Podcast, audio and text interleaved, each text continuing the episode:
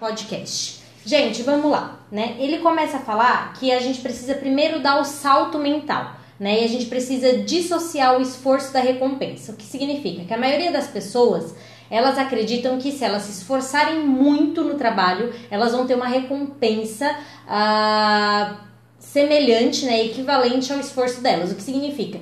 Se eu trabalho 8 horas e eu ganho X, então se eu trabalhar 10 horas eu tenho que ganhar, né, X mais 50%, ok? Porque, né, se eu trabalhar, peraí, se eu trabalhar 10 horas, não, só são 2 horas a mais, 25% a mais. E não é assim né? O esforço ele não é proporcional à recompensa, muito pelo contrário. A nossa cultura, ela infelizmente prega isso. Infelizmente ela diz pra gente que se você se esforçar bastante, se você fizer bastante hora extra, levar trabalho para casa, você vai ser mais feliz. Mas a realidade é que se você trabalha muito, você não tem tempo para fazer dinheiro, é uma realidade, tá? Essa frase ela não é só um dito popular, ela é realidade. Se você está trabalhando duro em alguma coisa, se você está se esforçando demais e não está tendo recompensa por aquilo, é melhor você analisar o que você tem feito, o que você está fazendo. De repente você está gastando muita energia em algo que você não é bom e deixando de gastar a sua energia naquilo que você realmente é bom, naquilo que você realmente pode ajudar, contribuir, trazer mais valor tanto para você uh, quanto para a empresa, para o seu próprio negócio ou enfim uh, para para o negócio de outra pessoa, tá?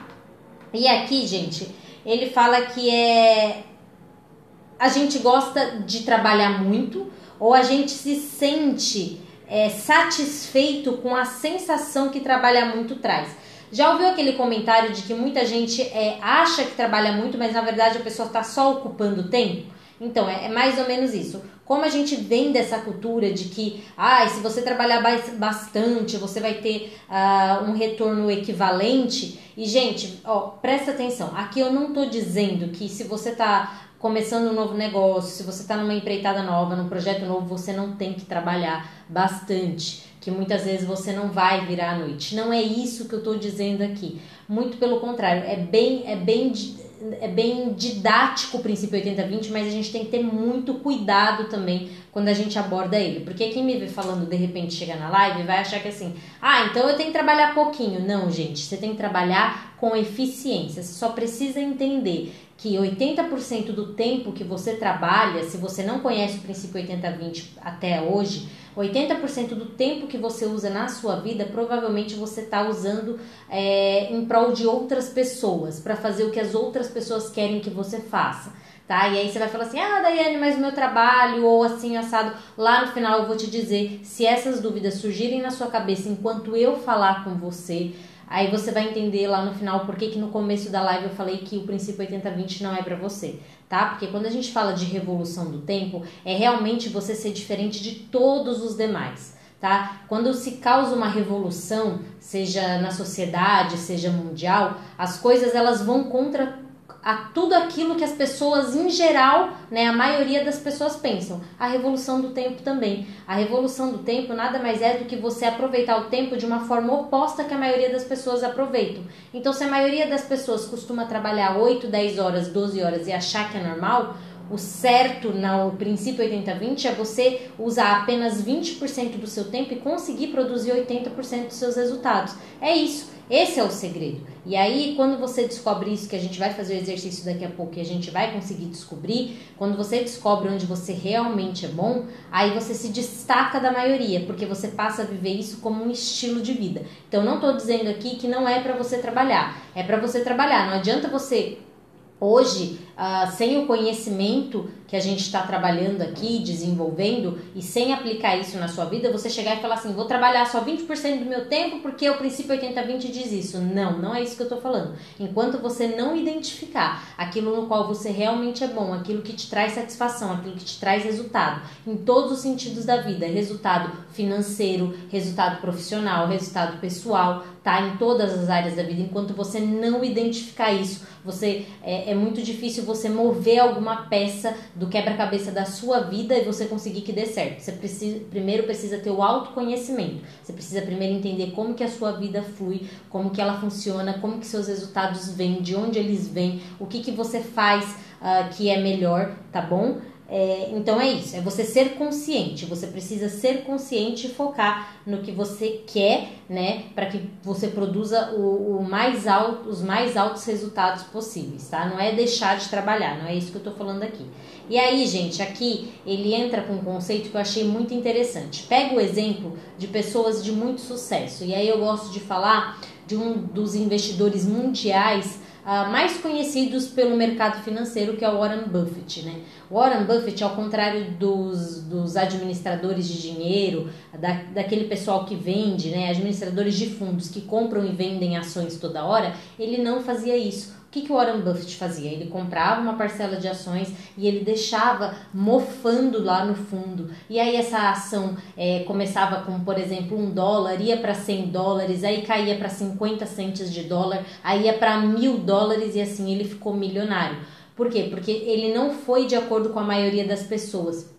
O que significa? A maioria das pessoas, quando via o fundo é, alavancando, né, aumentando a renda, vendia a ação para ter o retorno disso e aplicar de novo. Outros, quando viam decaindo também, é, chegando a um valor mais baixo do que compraram, também tiravam o dinheiro do investimento. E o Warren Buffett falava: tudo é cíclico ok? Uma hora vai levantar, outra hora vai cair, você tem que ter a paciência de esperar. E você tem que ir contra o que a maioria das pessoas é, pensam. E aí, por muito tempo, ele foi o investidor mais rico né, é, do mundo, tá? E aí, qual que é a lição que a gente tira desse primeiro passo? Toda vez que você tiver tentado a fazer algo demais, pensa no Warren Buffett. Você tem que fazer as coisas na sua vida que quando você não esteja em campo, elas por si só te deem resultado, entende? Você não precisa estar o tempo todo na ativa. Então, o tempo todo você tem que fazer alguma coisa. O tempo todo você tem que fazer alguma coisa. Todo tempo você está apressado, todo tempo você tem que estar trabalhando, o tempo todo. Não é isso. Você precisa descobrir aquilo que você faz bem que te traz resultado,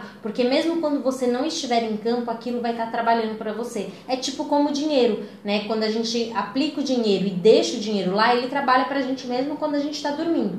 Assim também na sua vida, descubra o que você faz muito bem. Ah, daí, mas o que eu faço muito bem eu faço em campo. Então, e aí você faz, você faz aquilo em campo. E aí, quando você se retirar, você vai aproveitar a sua vida, tá? Porque daqui a pouco a gente vai falar entre o, o, balanço da vida profissional e da vida pessoal, né? Muitas vezes a gente encontra muitas pessoas, principalmente nesse final de ano, né? Muitas pessoas que estão muito insatisfeitas com o emprego, uh, outras pessoas que estão satisfeitas, mas não têm mais a segurança, porque nenhuma empresa hoje fornece, não existe segurança em emprego hoje, uh, outras pessoas que não sabem o que querem. E a live de hoje ela vai esclarecer todos esses pontos para vocês. Baseada onde? No princípio 80-20. Vou fazer algumas questões ao longo da live vai dar pra gente entender. Depois, segundo passo, desista da culpa. Gente, muitas vezes a gente se culpa de aproveitar a vida. Né? Então a gente acha que ao invés de estar tá aproveitando a vida, a gente deveria estar tá trabalhando. Só que a magia da vida, a mágica da vida, do resultado, do trabalho, porque vocês acham que as pessoas muito bem-sucedidas, elas são muito bem-sucedidas porque elas só focaram no trabalho? Não. Elas reconheceram aquilo que elas fazem melhor e aí elas dedicaram o tempo dela nessas atividades e elas deixaram o restante do tempo para dedicar às atividades que elas gostavam fora do trabalho. Por exemplo, é, a gente tem o, o coach como Tony Robbins ou a gente tem o coach brasileiro como Paulo Vieira. É, esses homens de grande nome, conhecido aí por nações e nações, eles na verdade, eles, eles sentam na mesa de trabalho deles, como eu tô aqui, e no tempo que eles estão aqui, eles produzem a quantidade que muitas vezes uma, uma pessoa comum demora três dias para produzir. Se eles sentaram aqui na mesa deles, eles entendem que é para produzir o trabalho que gera o resultado. Então muitas vezes eles falam, tem gente que acha que de repente ai, o, o chefe precisa estar tá todos os dias no, no no escritório. Não, muitas vezes ele não precisa estar todos os dias no escritório. Se ele tiver líderes, né, dele que possam tocar. Ele pode ir de vez em quando, desde que, que quando ele vá, ele resolva o que precisa ser resolvido. Diferente daquele chefe que quer estar todo dia no escritório, fazer presença todos os dias, mas no fundo não produz nada. Aí quando senta para produzir é quando ele inferniza a equipe inteira porque ele acha que tem que resolver todas as coisas num único dia.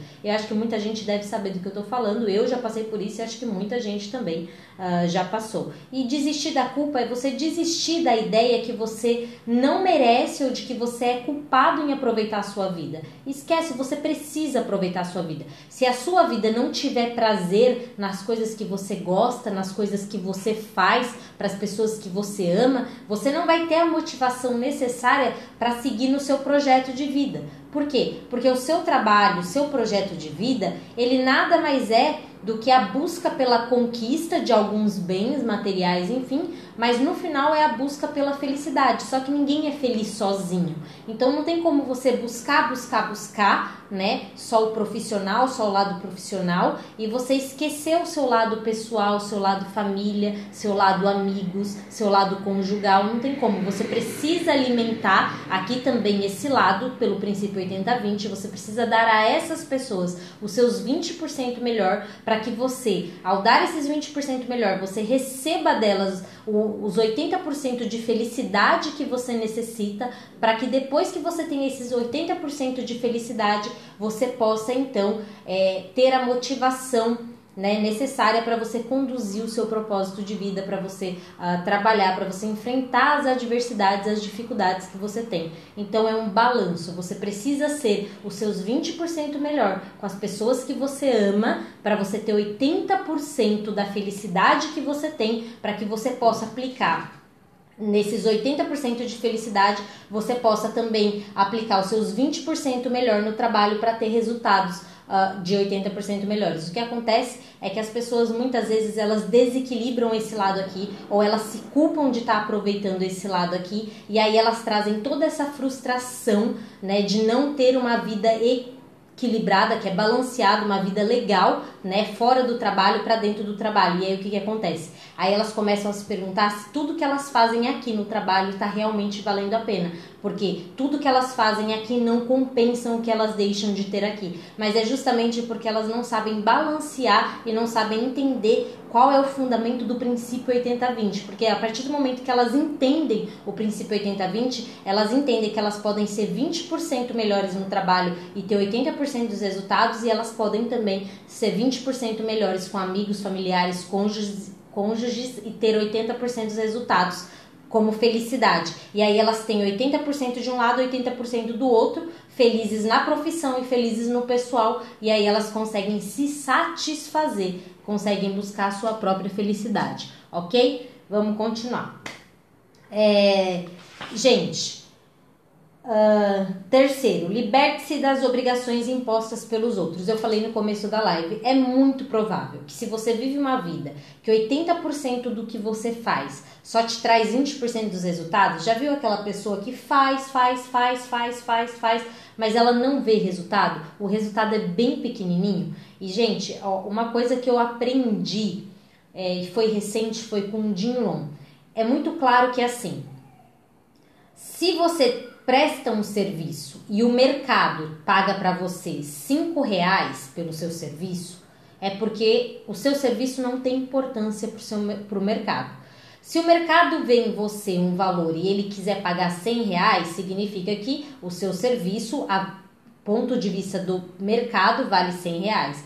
Mas também o mercado pode olhar para você e dizer que o seu serviço, o que você faz ou o seu produto, vale 80 milhões de reais. Quem vai dizer isso é o mercado. E por que, que eu estou falando isso? Porque assim, o que a gente faz normalmente não é pra gente, normalmente é pros outros. Então, se a gente faz algo muito bem ou algo muito ruim, quem vai determinar esse bom ou ruim normalmente são os outros, é o mercado quem determina. Então não adianta eu achar que eu cozinho maravilhosamente bem se quando eu faço um prato ninguém gosta.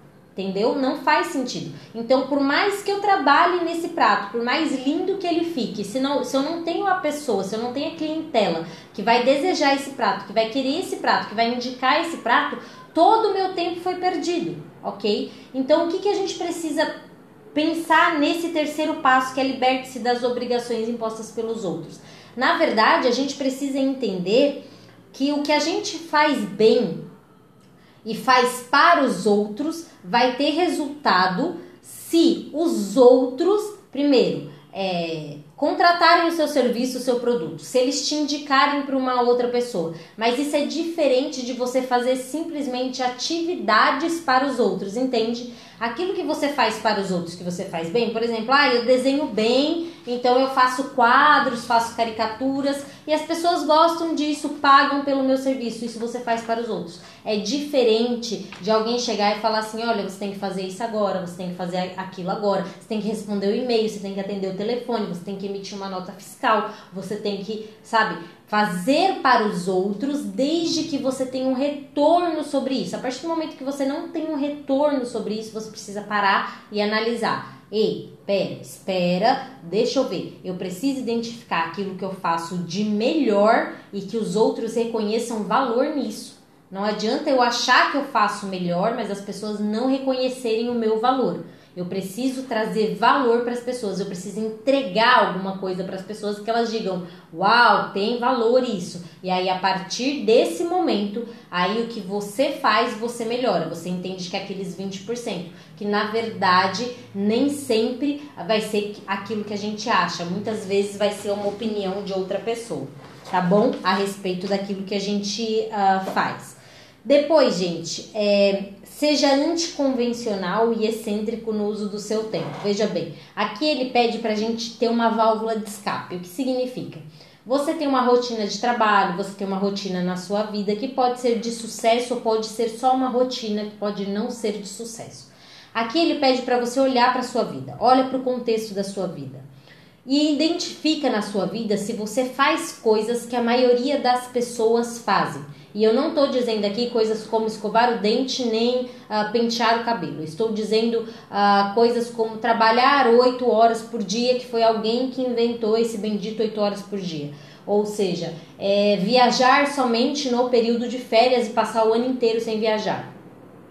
Visitar as pessoas somente nesses períodos festivos. Se você faz algo é, que está muito condizente, muito alinhado com o que a maioria das pessoas fazem, é hora de você parar e pensar o porquê você tem feito isso na sua vida. Tá? E aí você vai fazer o que? Você não vai dar uma reviravolta, um 360 graus, vai mudar radicalmente. Você só vai buscar uma forma de você se manter no seu mundo, mas sendo diferente, sendo ousado, sendo excêntrico. Será que você não pode, de repente, é, trabalhar mais eficientemente no seu trabalho, ok? Mas reduzir uma hora da sua carga horária para você investir em você, num aprendizado, para você visitar um amigo, um parente, um familiar, que é algo que vai te trazer valor, é algo que vai te dar mais motivação para continuar trabalhando. São pequenos ajustes que você precisa fazer na sua vida que a maioria das pessoas não fazem. São pequenos, não é uma revolução. Muitos casos, quando a gente faz essa análise, a gente para e fala assim: opa, eu estou no lugar errado, opa, eu estou com a pessoa errada, opa, eu estou vivendo de forma errada. Sim, muitas pessoas vão chegar nesse momento da vida que elas vão entender isso. E sim, elas vão precisar mudar o parceiro com quem elas estão, elas vão precisar mudar o emprego no qual elas estão, elas vão precisar mudar o estilo de vida que elas vivem. Sim, normal, vão precisar mudar a forma como elas pensam. Isso ok, é normal.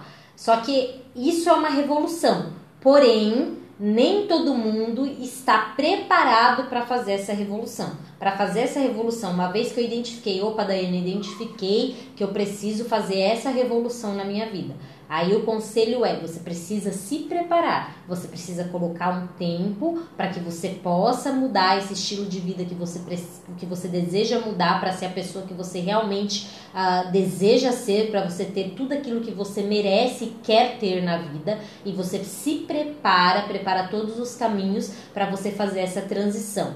Ah, Daiane, não, eu não, não tenho tudo isso. Ok, não tem tudo isso, só identifica os seus porquês, o porquê você faz o que você faz. E aí, quando você faz isso, você fala: será que eu não posso ajustar? E ao invés de trabalhar 8 horas por dia, um dia na semana eu trabalho 6 ou trabalho só 7 horas, e aí essa outra hora eu aproveito para falar com um amigo muito distante, para fazer um curso online, uh, para ler um livro, para visitar meus pais, alguma coisa nesse sentido. Algo que te traga valor também, para que quando você volte a trabalhar, você tenha prazer e satisfação em trabalhar. Porque, gente, ó, a nossa vida fora do trabalho, fora do emprego, ela não pode ser mais legal, mais interessante do que a nossa vida no trabalho no emprego ok? A nossa vida no nosso trabalho e no nosso emprego, ela tem que ser tão importante, tão legal, tão bem vivida quanto a nossa vida fora do emprego.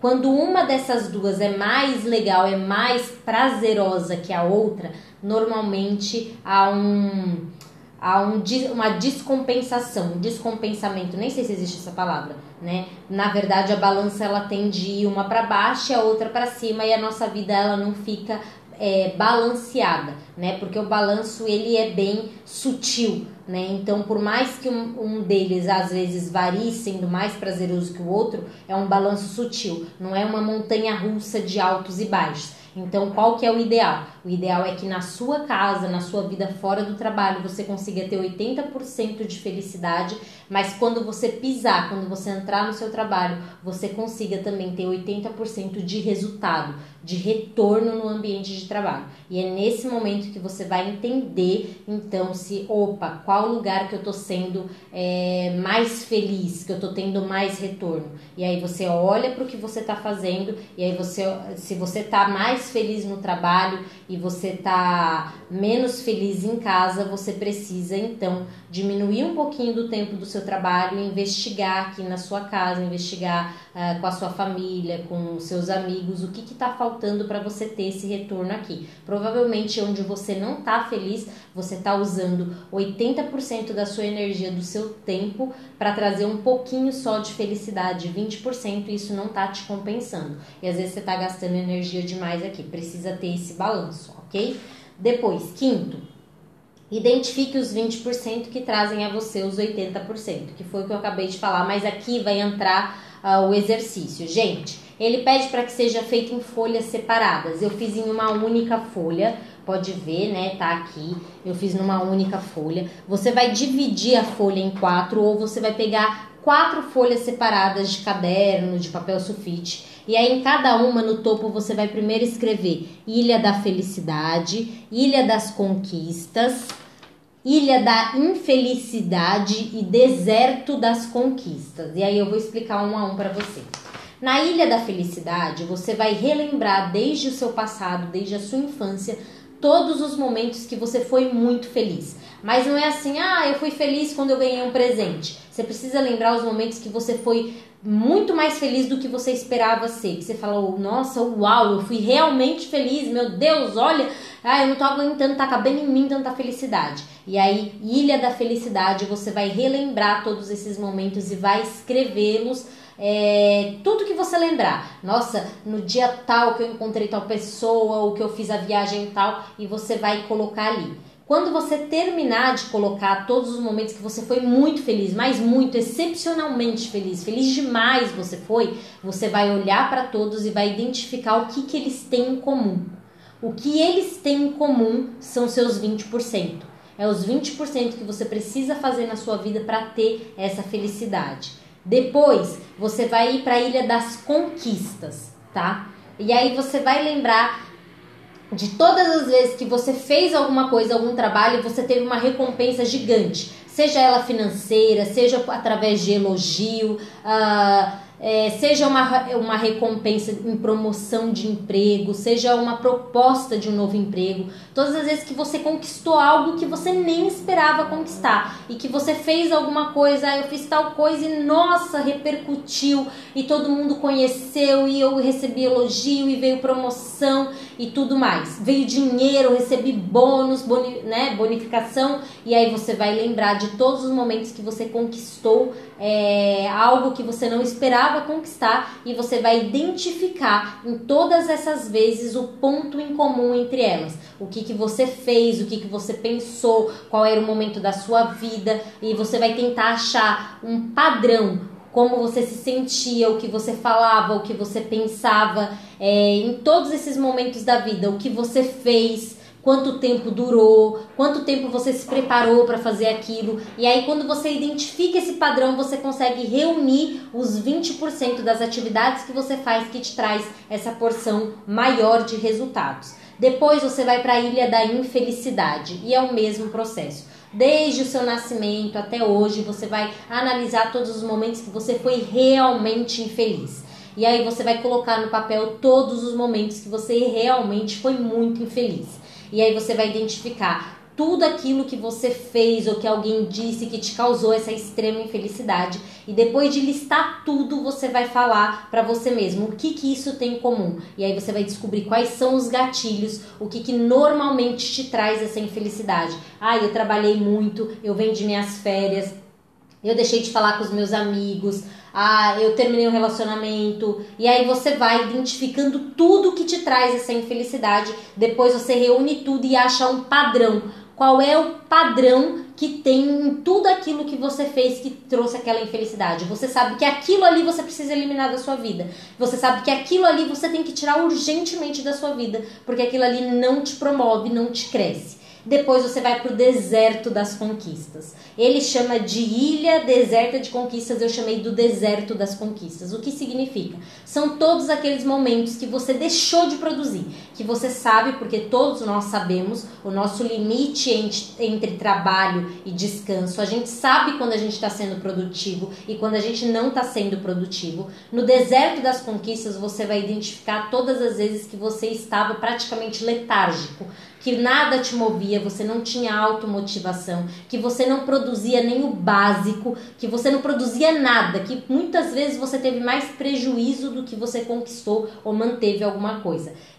Identifica tudo aquilo, traz para você qual é o padrão, o que você pensava, o que você falava, qual momento você estava vivi vivendo, uh, se foi alguma coisa que você fez, se foi alguma coisa que alguém te fez e traz o padrão disso. Quando você trouxer o padrão, você vai identificar quais são as atitudes, as ações, os, os acontecimentos que te causam essa letargia. E aí você faz o que? Você elimina isso da sua vida. E aí você vai trabalhar com a ilha da felicidade e a ilha das conquistas. E você vai trabalhar nas ações que você faz para conquistar essa conquista maior que você tem e nas ações que você faz para obter essa felicidade maior. Muitas vezes foi um Natal em família, muitas vezes foi uma viagem inesperada. Você precisa identificar isso para que você faça mais disso, para obter mais resultado disso, tá bom? Esse é um exercício.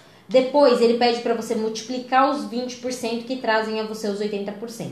Por isso que a gente fez esse exercício aqui. Justamente porque você não consegue melhorar a sua vida se você não souber no que você realmente é bom. Não adianta, ah, eu vou melhorar a minha vida, ah, eu vou ser uma pessoa melhor, eu vou ser cada dia 1% melhor, se você não sabe o que você precisa fazer para ser melhor. Então você precisa identificar o que na sua vida você faz realmente bem e que você tem retorno daquilo. E aí você vai investir nisso então, no que você realmente é melhor. Não adianta querer melhorar a sua vida se você não sabe nem por onde começar. Ah, acho que isso traz, me, me traz felicidade. Não adianta se você não parar parar e não analisar a sua vida, de boca, de pensamento, você não vai saber. Todos precisamos ter uh, uma conversa, uma reunião, uma análise interior a respeito daquilo que nós somos e daquilo que desejamos ser e de qual é a distância que a gente precisa percorrer. Não adianta a gente enganar a gente mesmo dizendo eu vou ser melhor, eu vou conquistar mais, eu vou fazer, porque são promessas falsas. E essas promessas que a gente faz pra gente, que a gente não cumpre,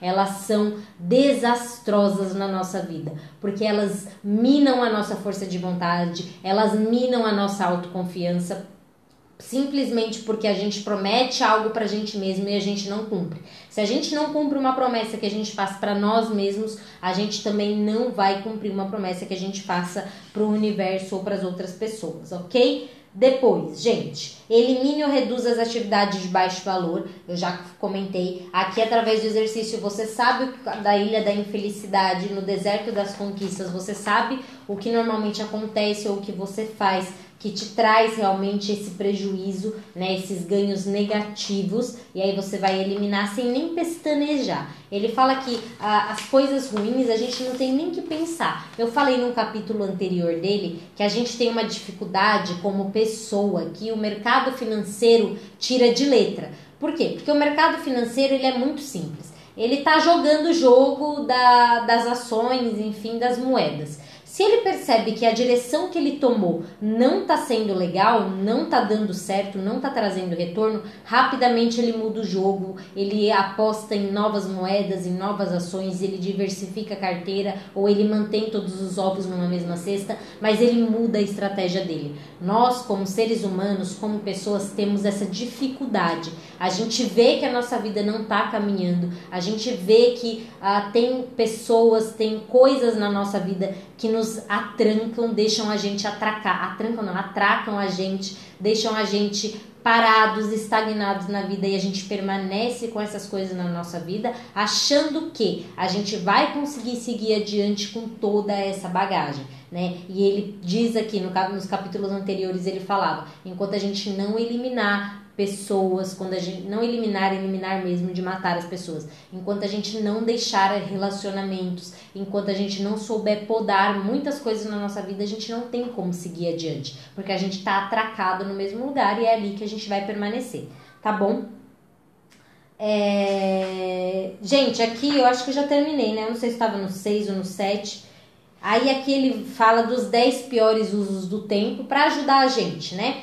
Quando a gente não sabe o que escrever nessas ilhas todas que eu coloquei, vou colocar no meu feed, ele pede então para que a gente leia sobre os 10 melhores usos do tempo e os 10 piores usos do tempo, que vai uh, esclarecer para a gente aquilo que a gente faz que traz prejuízo ou pouco retorno e aquilo que a gente faz que traz maiores retornos. Então, os 10 piores usos do tempo. 1. Um, aquilo que as outras pessoas querem que você faça. 2. Aquilo que sempre foi feito dessa maneira. 3. Aquilo que geralmente você não faz muito bem. 4. Aquilo que você não se diverte fazendo. 5. Aquilo que sempre sofre interrupção. Sexto, aquilo em que poucas pessoas estão interessadas. Sétimo, aquilo que já tomou duas vezes mais tempo do que você inicialmente imaginava. Oitavo, aquilo em que seus colaboradores não são confiáveis ou competentes para fazerem. Nono, aquilo que tem um ciclo previsível. Décimo, atender o telefone, tá? Os, quando ele fala atender o telefone, gente, é tudo. Responder mensagem, responder o WhatsApp, tudo, tá? Os 10 melhores usos do tempo. 1. Um, aquilo que estimula seu principal propósito de vida. 2. Aquilo que você sempre quis fazer. 3. Aquilo que já está dentro da relação de tempo 80-20 em resultados. 20% do que você faz produz 80% dos seus resultados. Quarto, atividades inovadoras que prometem reduzir o tempo de execução e aumentar os resultados. Quinto, aquilo que as pessoas lhe disseram que não é possível fazer. Sexto, aquilo que outras pessoas já realizaram com sucesso em outra área. Sétimo, sétimo, aquilo que usa sua própria criatividade. Oitavo, aquilo que outras pessoas podem fazer por você com relativamente pouco esforço da sua parte.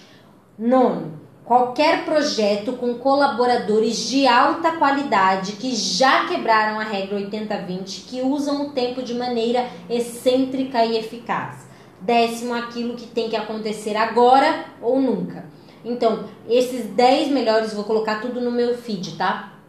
Esses 10 melhores usos de tempo podem te guiar para você ver, nossa, eu realmente estou, é, realmente fazer o que estimula meu propósito de vida me traz bastante retorno, me traz muita felicidade. Aí você vai no que te tira o tempo, né? Os piores usos do tempo. Ah, e atender o telefone é uma coisa que, por exemplo, eu não gosto. É uma coisa que me enche muito saco e que me tira o tempo, que me deixa estressado e que não me dá resultado. Porque o que eu resolvo pelo telefone, eu não precisaria resolver. Tem uma pessoa que resolveria por mim. Não precisa de mim para resolver. E aí você entende. Depois, ele, ele pede para que a gente reflita Sempre que a gente achar que a gente faz algo muito bem ou que está trazendo resultado ou não, a gente faz a pergunta: isso é anticonvencional? O que significa? Isso vai contra o que a maioria das pessoas está acostumada a fazer? Tá? Depois, isso promete, essa atitude promete multiplicar a eficácia, ou seja, essa atitude que eu estou tomando, essa forma como eu estou agindo, como eu estou falando, como eu estou me comportando, ela vai me trazer o dobro, o triplo do resultado que eu desejo para minha vida, tá bom? Depois aqui, gente, ele fala assim, agora ele entra pesado, ele fala, olha, expliquei tudo sobre a revolução do tempo, mas a revolução do tempo não é para todo mundo e tá tudo ok, tá tudo certo, porque as pessoas não são iguais. E ele fala que se em algum momento você pensou que eu não posso escolher como usar meu tempo porque meus chefes não permitem isso. Eu teria que mudar de emprego para seguir seu conselho e não posso assumir esse risco. Esse conselho serve muito bem para os ricos, mas eu apenas não tenho esse grau de liberdade. Eu teria que me divorciar. Minha ambição é me tornar 20 por, 25% mais eficaz, não 250%. Isso é impossível. Se fosse tão fácil quanto você fala, todo mundo já agiria assim. Ele é muito categórico de dizer: se você pensou qualquer uma dessas coisas enquanto eu expliquei tudo até aqui, talvez a revolução do tempo não seja para você, tá? Não comece uma revolução do tempo a menos, a menos que você queira ser um revolucionário. Foi o que eu falei lá no começo da live.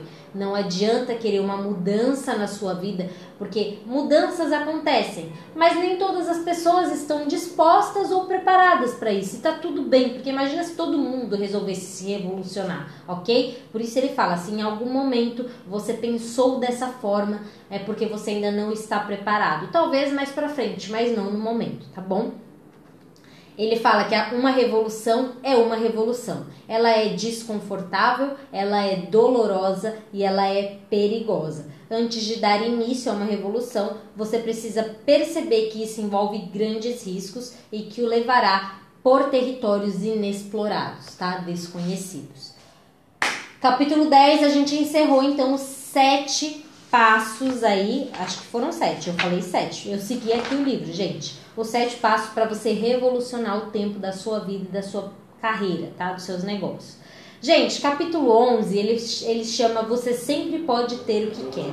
E ele começa com uma frase muito bonita do Johann Wolfgang von Gogh, que é aquilo que mais importa jamais pode ficar à mercê do que pouco importa.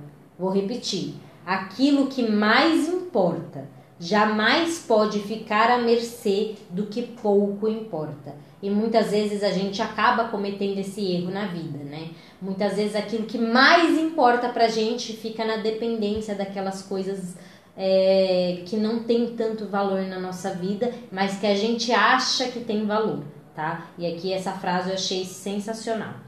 Descubra o que você quer da vida. Eu acho que já falei tanto que vocês estão cansados disso. Descubra o que você quer da vida tanto que você quer, tudo que você quer deve ser seu, tá? Ó, o tipo de trabalho que você quer, o relacionamento que você precisa, o estímulo social, mental e estético que te fará se sentir feliz e realizado, o dinheiro que você pode ter para realizar ou servir os outros ou para viver o seu estilo de vida apropriado, qualquer exigência que você é, acredite que você possa ter ou não para servir as outras pessoas ou a si mesmo, tudo isso você precisa ter como alvo na sua vida.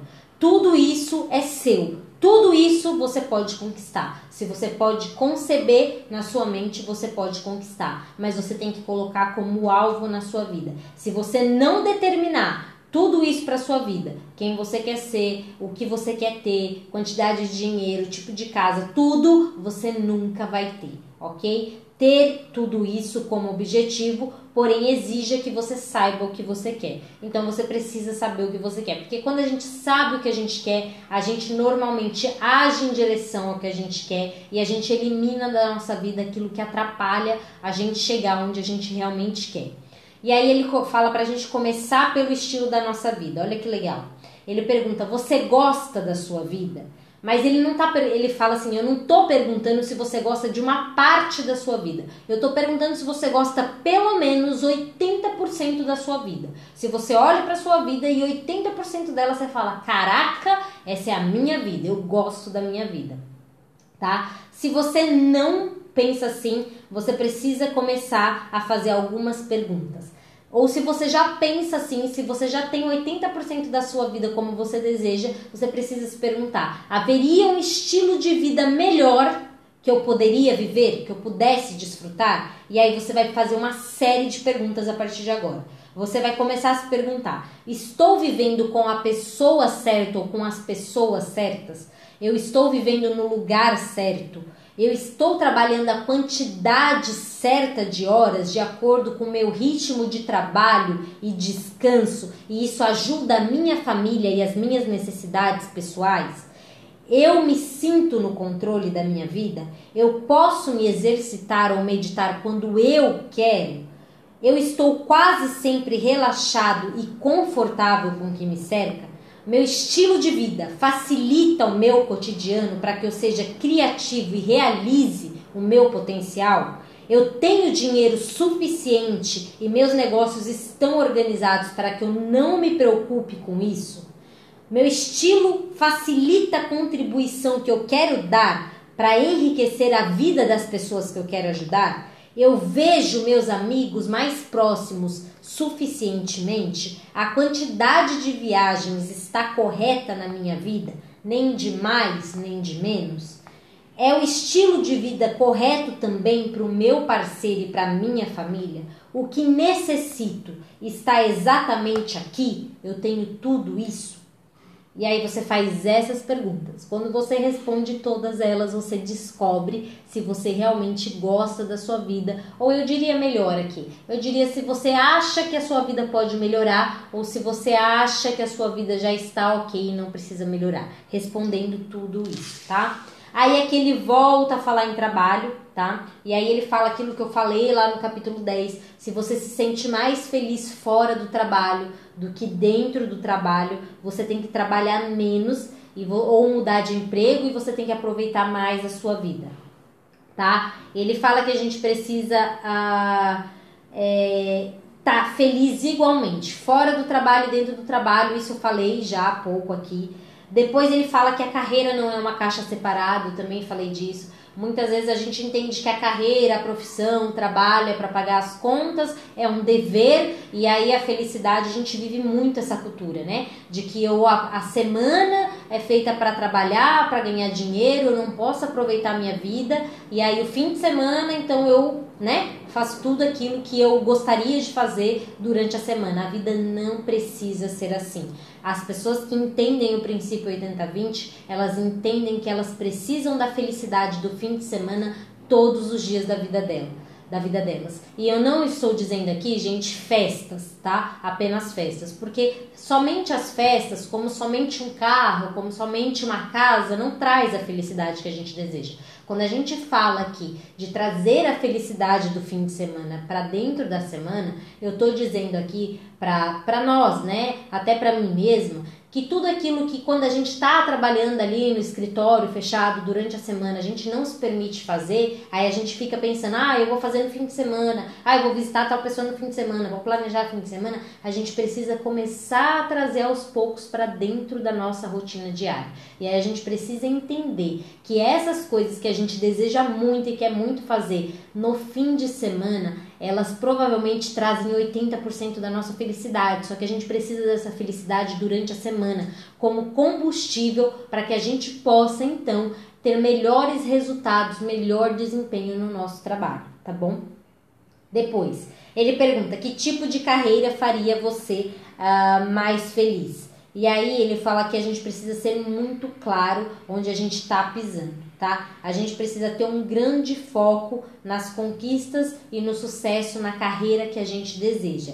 E a gente precisa se perguntar se a gente seria mais feliz trabalhando para uma organização, tá? Mas a gente sendo empregado, tá? Se a gente seria mais feliz sendo autônomo, como sendo freelancer, por exemplo, ou se a gente seria mais feliz sendo autônomo, só que empregando outras pessoas. Existem todos esses tipos de pessoas, tá? Existem as pessoas que elas são mais felizes por se sentirem seguras sendo empregadas de outras pessoas e tá tudo bem, só que só precisa ter o seguinte cuidado tá? As pessoas é, que gostam de estar em organizações grandes, instituições grandes, elas precisam olhar para o mercado entender que a tendência do mercado não é continuar contratando muitas pessoas para dentro das organizações. As organizações elas também já preveem o princípio 80-20 porque elas também querem trabalhar com os melhores. Então, quem gosta de estar em organizações precisa ser o melhor naquilo que faz, precisa para se garantir, né, para ter a estabilidade que não existe, a segurança que não existe, mas que a pessoa gosta de ter, ela precisa pelo menos garantir quem ela é, aquilo que ela faz. Ela precisa produzir os resultados que ninguém mais produz, para que ela seja uma peça fundamental para a empresa. Não adianta simplesmente achar que eu cumpro o meu horário, entrego o que me pedem e eu nunca vou ser trocado e que tá tudo bem. Gente, a gente tá falando de inteligência artificial, que tá já é, né, o futuro é agora, que já é agora. Então assim, cada vez mais as empresas estão restringindo o número de funcionários no sentido de que eles querem os melhores com eles. E aí existe aquela competição de quem está se aprimorando e daqueles que não estão muito em buscas em busca de um aprimoramento, e aí eu falo, é, como o Dinho fala, o primeiro aprimoramento que você precisa ter na sua vida é o desenvolvimento pessoal. É a primeira coisa que você precisa ter. E depois você precisa buscar, né, ou em paralelo, a técnica para que você se torne melhor naquilo que você faça, para que você entregue uh, os resultados. E depois você precisa ter um financeiro equilibrado também, tá bom? Mas isso a gente fala em outra live, porque isso é assunto da palestra do Dinho. E aí tem as pessoas que gostam de ser autônomas, mas elas não querem ter um monte de gente trabalhando para elas. Elas querem fazer o serviço. E tá tudo bem, são os freelancers, são pessoas que têm o próprio negócio, mas não é tão grande, não é tão escalável, elas conseguem dar conta. E tem as pessoas que já querem empregar as outras pessoas, que têm uma visão mais empreendedoras, empreendedora, que elas gostam de fazer aquilo, mas elas pensam que outras pessoas podem fazer aquilo por elas, que elas não precisam saber de tudo, tocar todo o negócio tá? E aí essas pessoas é, também elas precisam entender em que ponto elas estão e elas precisam entender que muitas vezes elas precisam passar por o processo de participar de uma organização, de ser autônomo para chegar uh, e conquistar né, um império maior empregando pessoas, tá bom? Aqui ele fala sobre dinheiro também. E aí eu achei muito legal que ele faz a seguinte pergunta: Como você obtém dinheiro em primeiro lugar? E a melhor resposta é fazendo algo que você realmente gosta.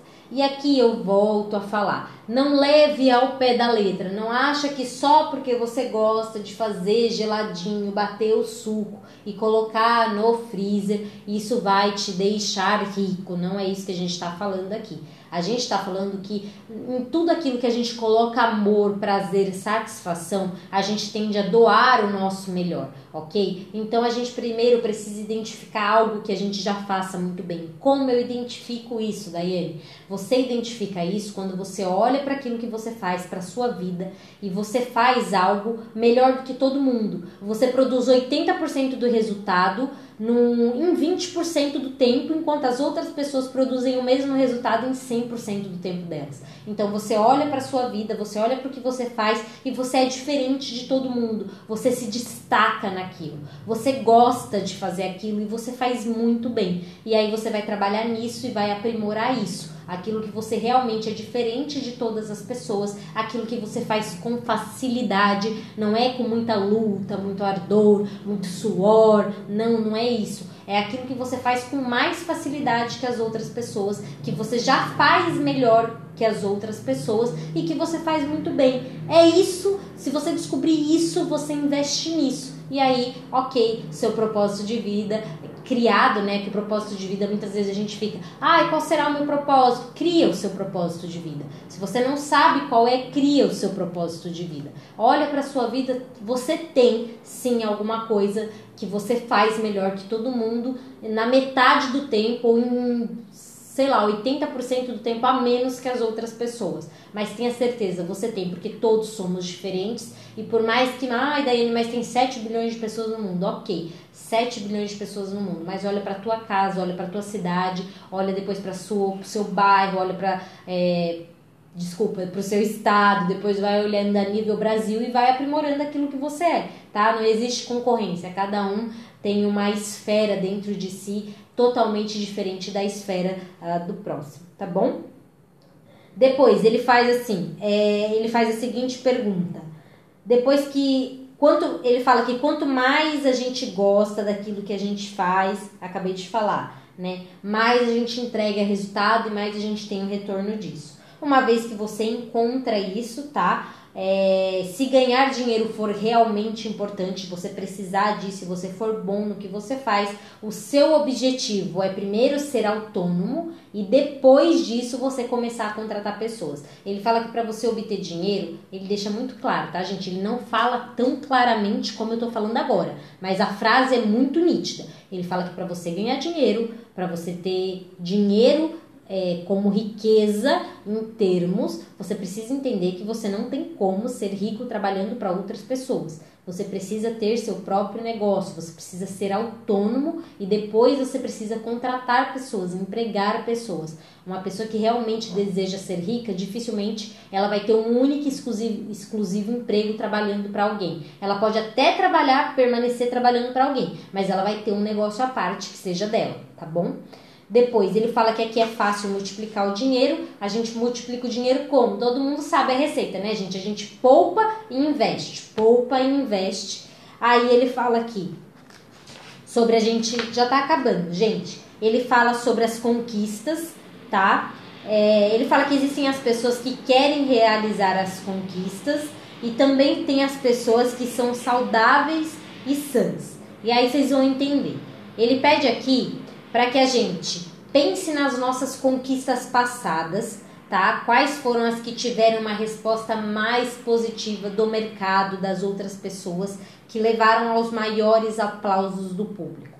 Esses são os 20% de trabalho e descanso que levaram a 80% dos elogios que as outras pessoas já fizeram.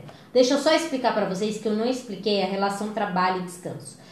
Gente, culturalmente falando, né? A gente trabalha cinco dias na semana para descansar dois, tá? Ele adverte que essa não é a melhor forma de trabalho. Isso não condiz com o princípio 80-20. Por quê?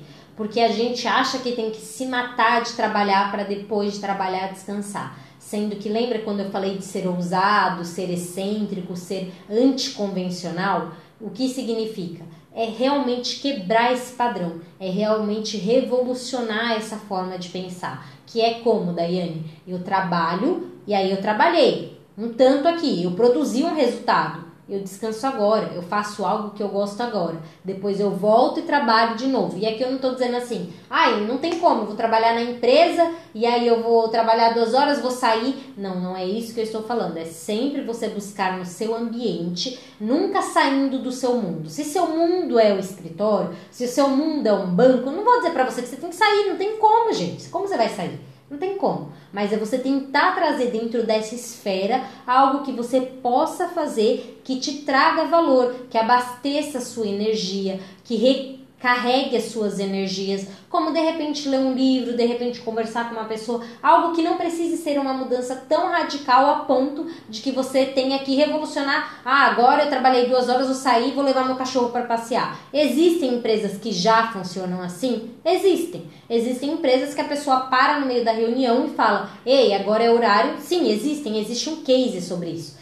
eu vou levar o meu cachorro para passear. Mas isso não tem como dizer que é a maioria. As pessoas nem entendem o princípio 80-20, então não tem nem como dizer que a maioria das pessoas vai fazer isso. Mas a grande questão é você tentar entender dentro da sua esfera, dentro daquilo que você vive, o que é possível para você fazer e aquilo que também não é possível, mas que você pode trazer como novo, né?